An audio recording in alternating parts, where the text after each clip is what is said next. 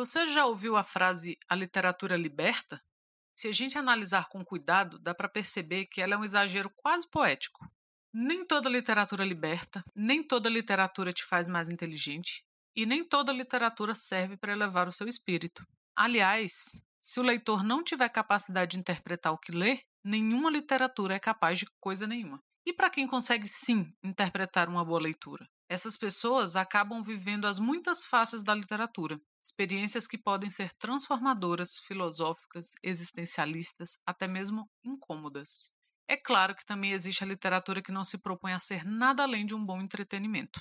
Deu para entender que nem toda literatura liberta, mas vamos falar um pouco sobre isso. O que um livro precisa ter para libertar alguém? Para começar, ele precisa ser capaz de fazer o leitor questionar aqueles assuntos que achava já terem sido encerrados. Sabe quando o juiz, dentro de nossas cabeças, bate o um martelo sobre quais serão as nossas opiniões, gostos, crenças e tudo mais? Um bom livro libertador se coloca em frente a esse juiz teimoso e o convence a recomeçar o julgamento. Seguindo essa lógica, a liberdade não precisa necessariamente ser uma resposta, ela pode ser muito bem uma pergunta, e os grandes nomes da literatura mundial são conhecidos justamente por serem mestres na arte de fazer essas perguntas. Para ter o potencial de libertar, o livro não precisa necessariamente questionar a tradição religiosa e dominadora da Igreja Católica, não precisa fazer chacota com a monarquia portuguesa e tampouco precisa conter uma mensagem forte em defesa do pensamento livre. Mas, se o livro tiver todas essas características, pode muito bem fazer parte dessa tal literatura que liberta. Em outras palavras, se Memorial do Convento de José Saramago não puder te libertar, nenhum livro pode. Esse é o Suposta Leitura, seu podcast quinzenal de literatura. Eu sou o Lucas Mota. E eu sou a Ana Raíssa. E hoje a gente vai conversar pela primeira vez na história do Suposta Leitura sobre um livro do Saramago. A gente vai falar sobre Memorial do Convento depois dos recados.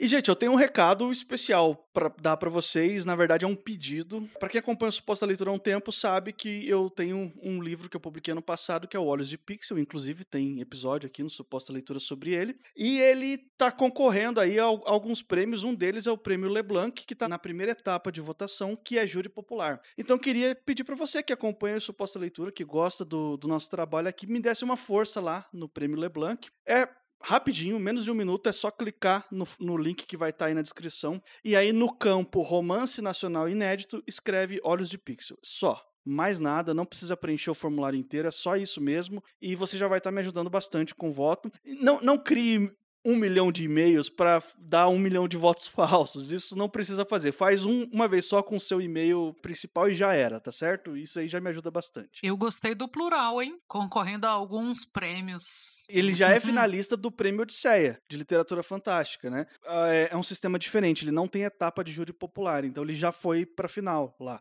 E aí o LeBlanc tem um, um, sistema misto, assim, a primeira etapa é popular, a segunda é um júri técnico, eu, eu acho que é isso, enfim. Pô, então a galera que ainda não leu, corra para ler. Corra para ler, a melhor coisa que vocês fazem e eu agradeço. Para quem está chegando agora, eu quero avisar que o Suposta Leitura é um podcast quinzenal, a cada duas semanas, sempre às quartas-feiras, você vai ouvir aqui um episódio com a gente falando sobre literatura.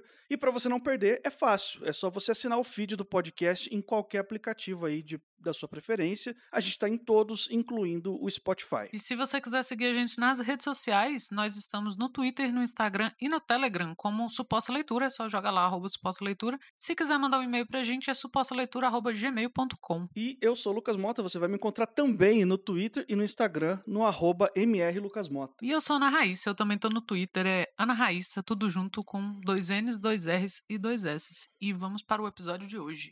E o episódio de hoje foi uma sugestão sugestão do ouvinte Alexandre Soeiro, que mandou um e-mail pra gente e falou do Memorial do Convento, sugeriu a leitura, a gente colocou, vocês sabem que a gente tem um planejamento, então assim, Alexandre, lemos, já tem um tempo que você mandou esse e-mail, mas é um livro lançado em 1982, em Portugal inicialmente, claro. Aqui no Brasil tá pela Companhia das Letras, então a gente já tem algumas edições. Aqui no Brasil, dos livros do Saramago, ele não tá, ele não é o primeiro que vem à mente quando a gente fala de Saramago, que geralmente a gente lê o ensaio sobre a cegueira, por exemplo. As pessoas gostam muito, que também muito, muito maravilhoso. Mas em Portugal, o livro que representa Saramago para o português é o Memorial do Convento, por apegos monárquicos, talvez. o português, assim, a gente não tem esse passado passado, né? Então, você monarquista brasileiro, isso não existe. Mas em Portugal existiu. Então, eles têm, tiveram Idade Média, tiveram uma eles têm uma tradição né, de, de monarquia e de um passado muito vivo, às vezes até hoje, né, em, em monumentos, em cidades e tal. E essa ligação deles é mais forte. Com, com, esse passado monárquico. Então, o Memorial do Convento, para o português, é o livro do Saramago. Quando o português pensa em livro do Saramago, é o Memorial do Convento. E deu para entender por quê, viu? Puta livro. E a sinopse aqui do Memorial do Convento é o seguinte: é um livro que ele trabalha a questão da ficção histórica. A gente falou sobre ficção histórica aqui alguns episódios para trás, com a participação da Ana Martino. E a gente vai. Isso aqui vai ser ambientado na época em que o rei de Portugal era o Dom João V e a sua esposa, a rainha. E eles estão com um problema.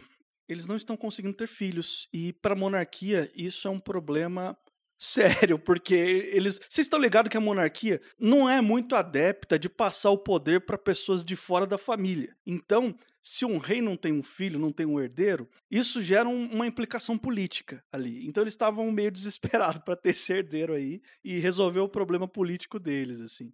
E aí, apareceu um frei pro, pro Dom João V e falou: ah, porque não sei o que, se você prometer construir aí um convento em Mafra é uma cidadezinha ali bem perto de Lisboa. Se você prometer construir um convento em Mafra, o Senhor Deus vai te dar um filho, vai te dar um herdeiro.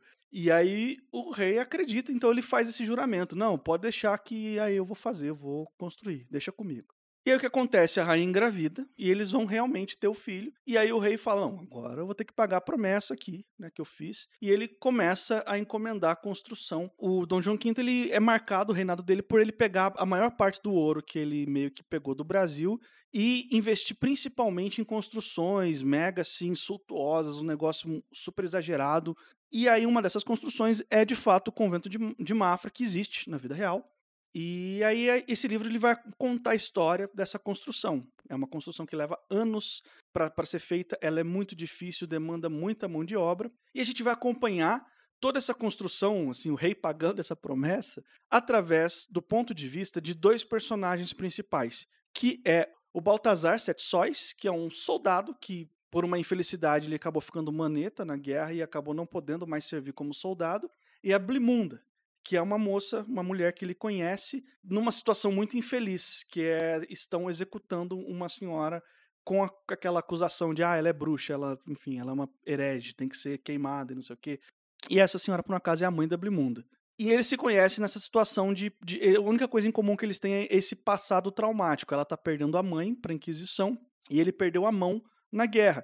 Então eles já, já se conhecem nesse momento de tragédia da vida dos dois, acabam ficando juntos, se casando, vão para Mafra, lá eles meio que testemunham a construção e participam, de certo modo, da construção desse convento, ao lado de uma outra figura histórica que aqui tem um papel importante no livro, que é o padre Bartolomeu de Guzmão. E é um padre brasileiro, veja você, um personagem brasileiro que tem uma importância grande aqui no livro. E a gente vai acompanhar isso. Memorial do Convento é essa história dos dois, com as muitas sutilezas que só o Saramago sabe fazer. Enfim, eu tenho muito para dizer sobre esse livro, eu tenho certeza que a Raíssa tem também, então vamos entrar direto na discussão aqui. Raíssa, eu vou começar fazendo uma pergunta para a gente tirar do caminho um negócio que eu escuto todo mundo falar do Saramago, seja as pessoas. Geralmente eu escuto pessoas que nunca leram Saramago ou que leram pouco Saramago. Tipo, ah, não chegou a ler um livro inteiro, leu trechos, sabe? Ou coisas menores do Saramago, assim. Eu escuto muita gente ficando assim, poxa, mas o Saramago ele tem um estilo muito difícil, né? Porque ele tem um texto que ele é tão assim característico dele, que foge tanto do padrão, então é difícil ler Saramago,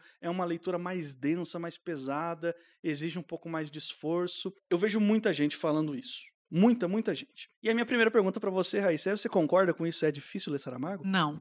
Mas não é fácil ler Saramago ao mesmo tempo. Essa dificuldade, ela vem da, da própria escrita, do Saramago, da proposta dele, e que não é só aqui, que tem um, um, um prefácio que ele escreveu para algum livro do Walter Hugo Mãe, que eu não lembro agora, que o Saramago diz que escrever com pontuação é muito fácil. É igual dirigir numa rodovia muito bem sinalizada. Então você só tem que ir no automático. Agora, quando você reduz a pontuação ao mínimo, você tem que prestar muita atenção. E depois que você está prestando muita atenção, você não erra. Isso para mim explica o Saramago. É o Saramago explicando Saramago. E é verdade, porque quando a gente vence esse estranhamento, de primeira a gente vai estranhar. Eu já li outras coisas do Saramago, o Lucas já leu outras coisas do Saramago, mas toda vez que a gente começa um novo livro do Saramago, tem um estranhamento. Mas depois que você começa a prestar muita atenção, cara, você não tem dúvida quem está falando, se é uma pergunta, se não é uma pergunta, é um texto que ele vai. Mas esse estranhamento inicial, ele existe, mas ele não perdura, porque quando você pega o ritmo do texto mesmo, Cara, você ouve alguém falando ali, o narrador tá falando com você. E sem quebras, porque é um texto que às vezes, assim, ele não tem parágrafo. E também não é meio dividido em capítulos. Então aquela sessão, ela vai do começo ao fim até ter uma quebra na página. Aí você, opa, acabou. Mas não é difícil. Ele só exige do leitor ultrapassar esse estranhamento. Então ele exige mais atenção, que era a proposta do Saramago. E ele exige um pouquinho da gente por ser um livro que está em português de Portugal. Então, algumas palavras você vai, sabe? Você tem um estranhamento do que seria, algumas construções, não é nada que atrapalhe a gente. É mais fácil ler do que ouvir um português falando, por exemplo. Né? Então, assim, de primeiros ouvidos. Então, é um texto que ele tem. A construção é diferente, porque o português do Brasil e de Portugal já estão virando duas línguas né, separadas. Então, a, a, a construção ela exige mais de você. Mais difícil não é mas é um texto exigente. Olha, eu concordo totalmente. Eu sei que você já tinha lido outras coisas do Saramago antes desse livro. Eu nunca tinha tido contato com esse autor. Foi a primeira vez, primeira experiência. Ah, olha, meu Deus, eu achei que você tinha lido. Nossa, então meu pai. Já fiquei doido aqui. Eu sempre escutei muito isso de que o Saramago era um texto que desafiava muito. E que, qual foi a minha expectativa como leitor de primeira viagem do Saramago? Eu tava esperando o Grande Sertão Veredas. Era aquilo ali que eu, que eu tava achando que eu ia encontrar. E quando eu vi que não era, eu falei, gente, eu tô achando até fácil? Será que é porque eu tava com expectativa. Eu, eu me preparei, assim, psicologicamente para um texto muito mais denso e muito mais desafiador é, no sentido de dificuldade mesmo, né? Porque o Guimarães Rosa ele, ele fez de propósito, ele queria que o texto ficasse difícil mesmo, entendeu? Não foi por um acaso aquilo ali. Então eu cheguei pensando, esperando algo assim, ou esperando, por exemplo, o primeiro, o primeiro ato do Sonho e a Fúria do Faulkner, que é aquele, que é aquela loucura que tipo, se você chega desavisado, você não entende nada que tá acontecendo. Você fica bem perdido. Eu, eu fiquei assim, ouvi tanta gente me alertando para essa característica que eu cheguei esperando isso e quando eu vi que não era, a leitura foi tão fácil para mim, foi tão eu acho que talvez eu tenha sido beneficiado pela, pela expectativa um pouco errada do que seria o texto, sabe? Eu esperava um texto tão mais difícil e tão mais truncado que quando eu peguei o texto como ele realmente é, eu achei fácil e ele foi de boa, de boa, sabe? Ah, então quando você for ler, sei lá, sai sobre a cegueira, aí você vai deslanchar. O meu primeiro contato com este livro foi. Eu era muito nova, eu devia ter uns 15 anos no máximo. E era né, naquele esquema que eu já contei aqui da biblioteca que eu frequentava e tal. E era o único Saramago que tinha. E eu já ouvia falar muito Saramago. Mas eu confesso que eu fui com mau gosto por causa do convento. Eu achei que era história de convento. Eu já fui de mau gosto. E eu, a leitura não evoluiu e, assim, eu não fui longe, não foi. E eu fiquei muitos anos com esse livro meio engasgado, porque eu não consegui levar para frente, mas era imaturidade como leitora. Eu era muito nova. Então, era um tipo de texto que para mim foi incapacitante na época. Mas agora eu também me surpreendi, porque como eu já tinha passado por isso, e mesmo tendo em mente, não, eu não consegui ler, provavelmente porque eu era uma leitora imatura, eu era uma pessoa muito nova, e depois disso eu já li outros Saramagos, vai ser bom. Então eu também fui com a expectativa, ok, mas esse livro é diferente. E não foi, não é esse desespero. É um livro que ele te pega. Eu ia falar que eu não ia ser ousada, mas vou ser ousada. É um livro que te pega de primeira. Uhum. Ele te pega de primeira. Apesar, sabe, dessa. Então não, não tenha medo. Cara, e é um puta livro depois do episódio do, de ficção histórica que eu falei que eu não era uma leitora de ficção histórica, o Lucas está me punindo, porque desde então a gente só falou de ficção histórica aqui. Eu vou ser obrigada a ler toda a ficção histórica possível agora. E mesmo assim, eu não sei se vai ser permanente ou se foi com esse livro, mas eu consegui me desapegar daquela dificuldade que eu tinha, que eu comentei nos outros episódios, que era a minha dificuldade com ficção histórica, que era de me desligar do, do histórico né? Que eu ficava sempre, ah, meu Deus, mas fulano existiu ou não existiu? Nossa, mas isso aconteceu mesmo? Foi assim? Não foi? Eu consegui me desapegar disso e curtir mesmo a leitura. Tanto que depois que você me falou que o padre Bartolomeu de Guzmão realmente existiu, aí que eu fiquei, ah, tá. Mas eu nem tinha ido atrás. Para mim, ele já estava existindo ali. E caramba, sabe? A ficção histórica, pelo menos, né, assim, para mim, que sou uma leitora superficial de ficção histórica, ela é uma literatura de, sei lá, de gente importante. Então você, se você está falando, sei lá, de uma época tal, aí você vai. Pessoal que gosta de, de ficção histórica aí da época dos Cisares, sabe, na Rússia, assim, a galera que foi fuzilada pela Revolução Russa, galera quer a história pelo lado da, da realeza, ou da princesa, ou de alguém importante e tal.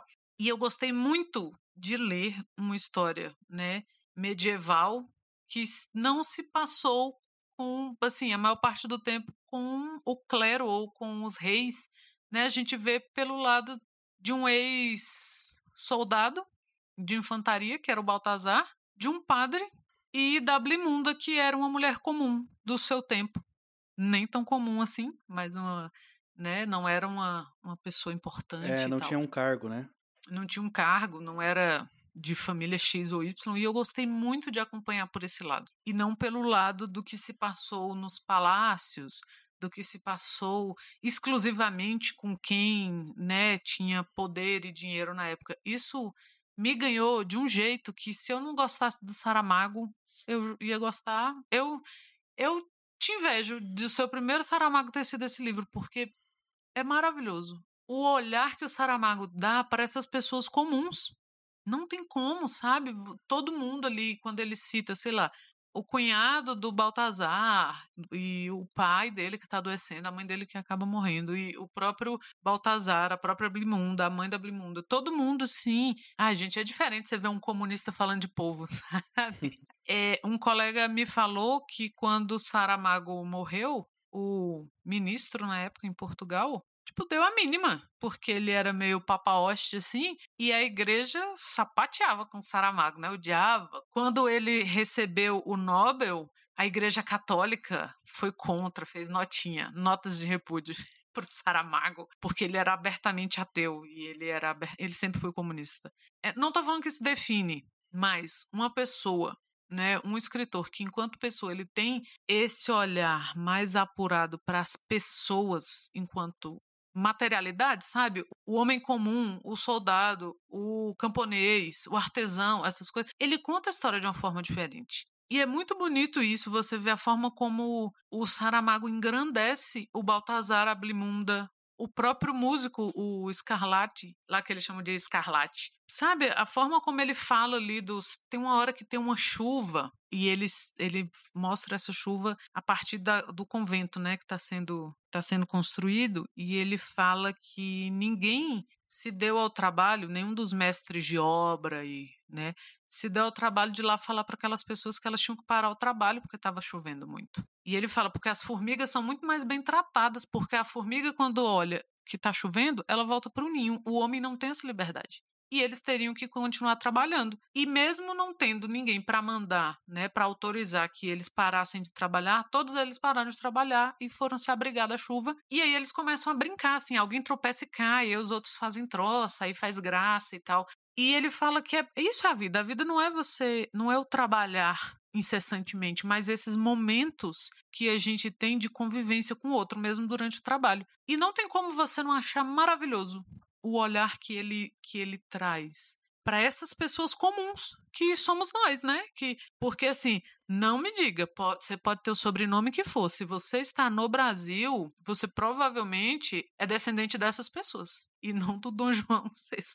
Ah, então assim, são essas pessoas, é esse dia a dia que engrandece, é, é como o o Saramago mostra essas coisas, é como ele mostra a relação da Blimundo e do Baltazar e você fica apaixonado pelos dois, achando os dois maravilhosos e foge e muito do romance tradicional que a gente tem, assim. Mas são palavras. A Blimunda, eu, eu imagino que o Lucas tenha muito a falar sobre isso, mas a Blimunda, ela consegue ver dentro da pessoa, das pessoas. E é dentro literalmente.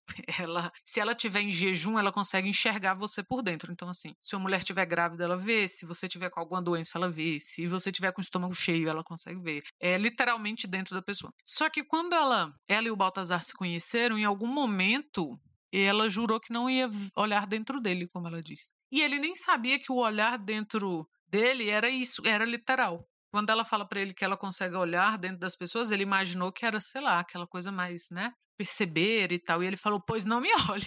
E ela promete que não vai olhar, e depois ele percebe que isso era literal. Mas ela cumpre a promessa de que ela não ia olhar. Então, tem. Numa das vezes que eles saem lá e que ela precisa estar tá em jejum, e eles estão com o padre, ele vai o tempo todo, ela vai o tempo todo na frente, ele vai o tempo todo atrás com o padre, porque ela tinha prometido que não ia olhar ele. Então, ela passa o dia todo sem olhá-lo. E ele fala que no final do dia, e como a Blimunda tem que estar tá em, em jejum, eles todos estavam em jejum. E no final do dia, quando eles vão comer, o Baltazar estava mais enfraquecido pelo jejum de não ter sido olhado pela Blimunda, não terem conversado, não terem trocado olhares, não terem estado juntos, do que o jejum da comida. E o livro é cheio de momentos assim. Sabe? Eu tive um colega de trabalho que chamava o Saramago de Saramargo, falava que ele era amargo, e me deu vontade de indicar esse livro para ele, para falar: olha, você nunca esteve tão errado, eu tenho certeza. Olha, eu não sei se você teve essa curiosidade, Raíssa, quando você estava lendo, mas eu, eu sou. Eu gosto muito de ficção histórica, então eu faço muitas essas coisas às vezes. Quando eu estava lendo, eu pesquisei por convento de Mafra no Google, queria saber como que era essa construção. Não sei se você chegou a fazer isso. É um negócio de outro planeta, assim, é, é uma construção muito grande, entendeu? Porque não, não dá, quando ele começa a falar no comecinho da construção, o que, que eles iam fazer para construir e que vai levar não sei quantos anos e não sei o quê. Você imagina algo grande.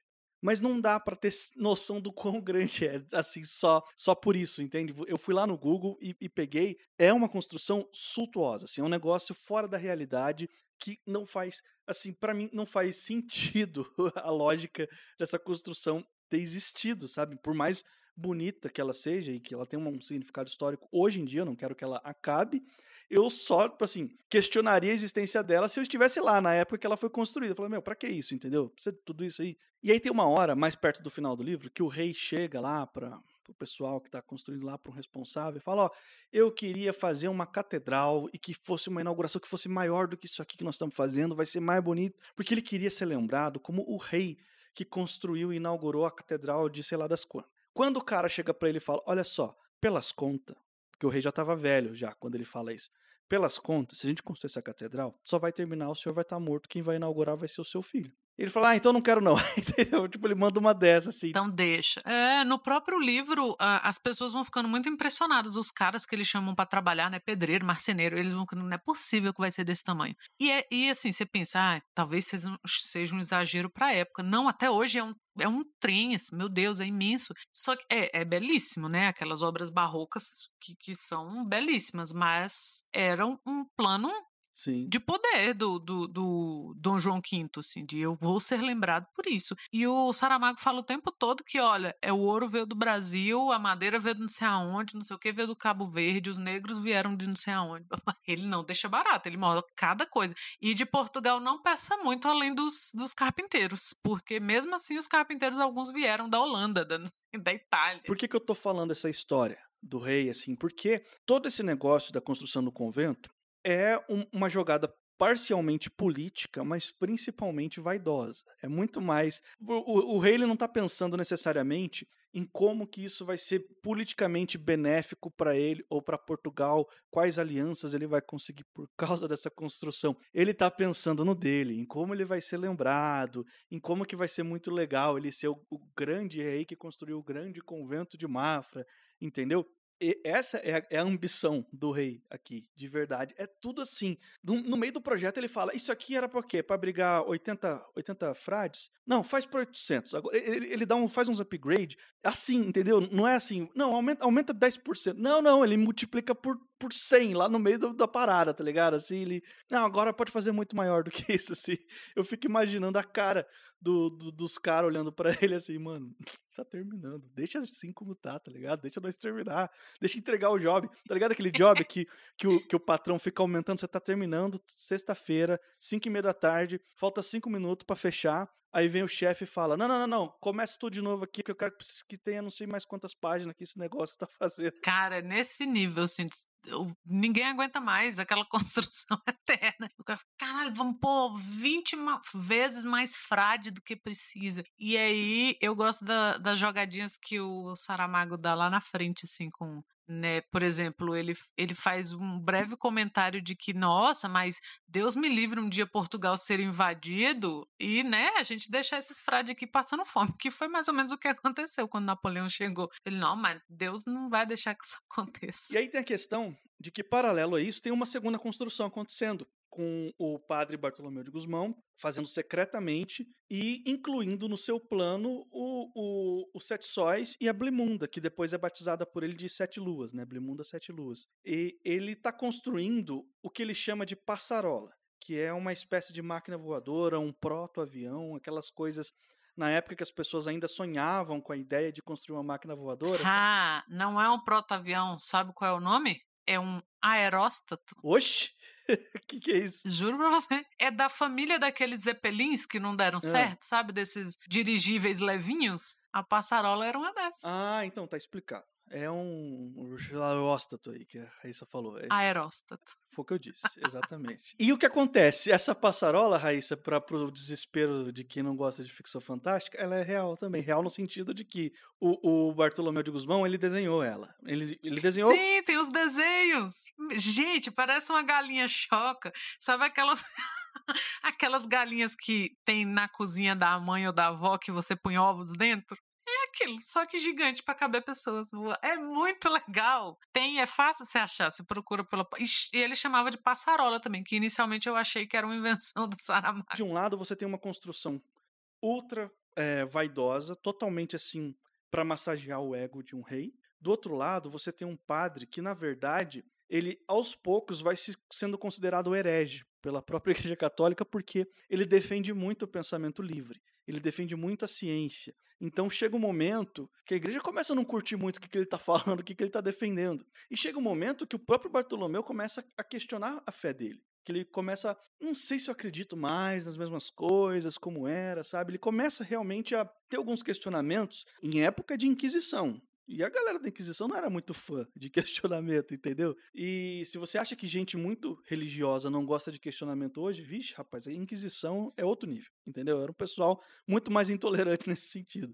E aí, você tem esse paralelo. Para mim, se eu tiver que resumir, o que, que ficou? Qual que é o tema principal desse livro? Para mim, esse livro é um contraste entre a vaidade e o pensamento livre, entre o controle da monarquia e o controle de pensamento da Inquisição e o pensamento livre da ciência e do sonhar e de você ter uma ideia e querer colocar aquela ideia em prática, porque esse livro ele tem uma estética muito assim que flerta muito com o realismo mágico assim, então tem esse negócio da blimunda, de olhar por dentro das pessoas. Tem uma hora que o, o Bartolomeu fala, para fazer isso aqui voar, não é só construir, eu preciso encontrar aprender a pegar é, a alma das pessoas, a vontade das pessoas para fazer voar, e eu vou aprender isso com os alquimistas, lá não sei aonde. Tal. Então ele passa alguns anos fora. E ele também diferencia, né, o, que a alma e a vontade são coisas diferentes na pessoa. Então, que a Blimunda aprende a, a identificar, porque ela fala que ela não consegue ver os pensamentos, ela não consegue ver a alma, mas ela começa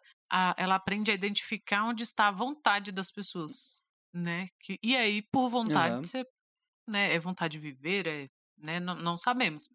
E aí ele, ele ensina ela a diferenciar isso. É altamente metafórico, tem esse lado. Assim, então, esse aqui é um livro que, em toda a sutileza do Saramago, em toda a habilidade, é, essa prosa incrível que ele entrega aqui, é um livro que ele fala sobre pensamento livre e sobre pessoas aprisionadas, sem ter o direito de pensar o que elas quiserem. Então, tem uma cena que ele fala: Ó, eu preciso que você enche esse vidro aqui com a vontade das pessoas, porque isso aqui que vai fazer voar a passarola. E ela vai batendo de porta em porta e falando: Você me dá a sua vontade? Você deposita a sua vontade aqui nesse vidro? Isso é muito metafórico, entendeu? É muito assim. O que, significa isso? O que, significa essa vontade? É claro que no livro isso está tá traduzido através de uma estética de realismo mágico. Realmente ele, eles enchem o vidro e a ponto dele do padre dar um vidro novo para para Blimunda, ó, você encheu esse primeiro, agora enche esse segundo também, e esses vidros, eles cheios de vontade, eles vão fazer um papel específico que vai possibilitar o voo da passarola. Então é como se fosse assim o um motor do avião, entendeu? Não adianta você ter a carcaça se a turbina não estiver funcionando, se, o, se a parte né, de engenharia de motor mesmo não estiver funcionando. Seria isso através de uma estética de realismo mágico. E tudo isso é muito cheio de significado, sabe? Muito cheio de, de você. Por exemplo, a Blimunda ela só pode ver dentro das pessoas se ela está em jejum. Quando ela acorda de manhã, ela não come nada, ela vê. Se ela comer um pedacinho de pão, já não pode enxergar mais. O que, que isso significa, entendeu? O que, que está passando pra gente? Não é um poder da Marvel que o cara pode soltar raio pela mão porque ele pode pronto, entendeu? O realismo mágico ele é mais intencional nos seus fenômenos insólitos, entendeu? Quando o realismo mágico representa ah, no 100 anos de solidão, a cena que eu sempre cito dos 100 anos de solidão, as, a chuva de flores que cai do céu, tem uma razão, não é porque, entendeu? Porque é legal pra caramba ver a flor cair do céu, entendeu? Tem uma razão. O realismo mágico, quase sempre, quando ele está demonstrando algo insólito, ele tem uma intenção por trás, entendeu? Ele, e às vezes é uma metáfora bem clara, você saca logo de cara o que, que é, às vezes não. Às vezes você vai ficar o livro inteiro, tipo Pedro Páramo, você vai ficar o livro inteiro refletindo, meu, o que, que é isso? Por que, que essas pessoas que já morreram estão aqui conversando com ele? Entendeu? Você fica, de, de fato, colocando isso em xeque toda hora que você está lendo, assim. E para mim esse livro me marcou justamente por, por ter essa temática do pensamento livre, dele, de como o Saramago trata o pensamento livre, o que acontece com o padre depois que eles conseguem finalmente colocar a passarola para voar, e, o, e eles fazem isso assim meio que às pressas, porque a Inquisição mandou lá buscar o padre, porque agora ele já ele falou, ele caiu na besteira de falar lá pro pro quem que tá acima dele, eu não lembro o nome dos cargos, é bispo, o cara que tá acima dele, e falar, ele falou para ele que estava questionando a fé, que não sabia mais se acreditava na mesma coisa, aí o bispo fica indignado e manda a Inquisição atrás dele. E aí, para não ser pego pela Inquisição, eles fazem a tentativa de botar a passarola para voar e funciona ela vai se vai pousar no, em cima de um monte lá, que eu esqueci o nome do monte, mas não é importante, porque eu estou falando agora, ele desaparece. Depois o padre vai embora. Entendeu? Ele não tem mais nada para acrescentar nessa história e ele vai embora. E esse desaparecimento dele do livro também tem um significado. A ausência dele, ela faz um sentido muito grande para a história, porque nesse momento ele já não é mais o padre Bartolomeu. Ele é o Bartolomeu que é amigo dos Sete Sóis e da Blimunda. Ele faz parte do trio. Então eles deixaram de ser um padre e um casal. Eles são três amigos, entendeu? Que estão numa jornada juntos e colaborando de formas diferentes para que aquele sonho, que é fruto de um pensamento livre, aconteça. Em paralelo isso, tem os trabalhadores do convento que estão sofrendo muito e muita gente morrendo e às vezes quando vai chegando perto do final lá que fica mais difícil, mais puxado e, o, e o rei quer que acelere o processo, muitos trabalhadores são pega, pegos à força para trabalhar ali, entendeu? Contra a vontade, falam, não, vocês vão fazer, vão trabalhar assim, é isso aí mesmo. Então, de um lado você tem isso, você tem uma empreitada que altamente assim ideológica, que eles estão fazendo isso em troca de um sonho, sabe? Não é nem por dinheiro. Eles não vão ganhar nada com isso. Não é, não é nem assim para ser lembrado. Não é essa ambição do Bartolomeu aqui de, de, ah, eu quero ser lembrado, igual o rei, né? Eu quero ser lembrado pela pessoa que construiu isso. Eles só querem fazer uma máquina voadora, porque isso é um sonho muito legal. Esse livro, ele, ele foi muitas coisas para mim, mas eu acho que eu, assim, eu terminei com uma sensação de esperança muito forte, sabe? Ele me colocou para cima de um jeito que eu não estava esperando. Ah, é verdade. Ele deixa a gente assim, né, meio embora tenha seus momentos tristes, né? Assim, no final eles não são mais três pessoas. O, quando o Bartolomeu vai embora também, eu fiquei um tempão esperando assim, não, ele vai voltar, ele vai voltar. E até eu entender que ele não tinha mais papel naquela história. E que é quando a Blimunda e o, e o Baltazar se voltam, né, para a vida mais física, e aí se voltam os olhos para construção mesmo, porque o convento está sendo construído ali meio de pano de fundo, isso vai se tornando o principal do livro à medida que o Bartolomeu vai saindo de cena. Que eu falei para mim o que, que ficou dessa leitura desse livro para mim. E eu queria que você falasse o que, que ficou depois, se você teve uma experiência muito diferente da minha, porque você já conhecia o Saramago, né? Então, o que, que ficou para você dessa leitura? Oh, eu gostei muito de ouvir o que você falou, porque essa essa dualidade da, do pensamento livre e né, da, da religião na, na figura da Inquisição, assim, é, realmente é muito, muito, muito forte no livro. E eu gostei muito da, do que você falou, porque me abriu os olhos para esse lado. Porque o que ficou para mim foi a relação, as relações humanas. É a relação do, do Bartolomeu com Ablimunda e, e o Baltazar, a relação deles com com aquela sociedade ali, né? As pessoas que estão construindo o convento, é, no meio, quando a Ablimunda está é, pegando as vontades das pessoas, tem uma epidemia e o narrador fala um pouco, né, de como a cidade estava naquela que, que apesar de ser uma epidemia de estarem morrendo mais de 40 pessoas por dia durante acho que três ou quatro meses, a cidade estava muito mais. Ele fala que estava até mais limpa do que normalmente é, porque em vários momentos ele fala como ele fala como Lisboa é suja e que por as pessoas estarem queimando alecrim nas casas para afastar a doença, as casas estavam mais cheirosas e os vizinhos estavam mais solidários, porque ele fala: não importa se você tinha família, se você morreu, você seria enterrado. E então essas relações ficaram para mim assim. Eu achei muito importante como ele ele coloca, porque lembrando do do ensaio sobre a cegueira, é uma questão social, mas não é o social é meio lobo, o homem é o lobo do homem. Quando você lê, você vai, vai pegar, você vai perceber isso. E aqui não é uma relação de camaradagem da classe trabalhadora. Não, mas assim, todas essas relações, como, como se constroem essas relações sociais à revelia de quem está no poder e apesar de quem está no poder. É o rei está o tempo todo se provando, como você falou muito bem aqui. Ele está o tempo todo se provando, o tempo todo usando todo o ouro das Minas Gerais. Ele fala isso. E tem uma hora que ele fala: Deus levou tanto tempo para cavar os rios, né? Pro, pro rei chegar com uma medida arbitrária e falar: não, então, todo esse ouro aí é meu, né? Que era minerado dos rios.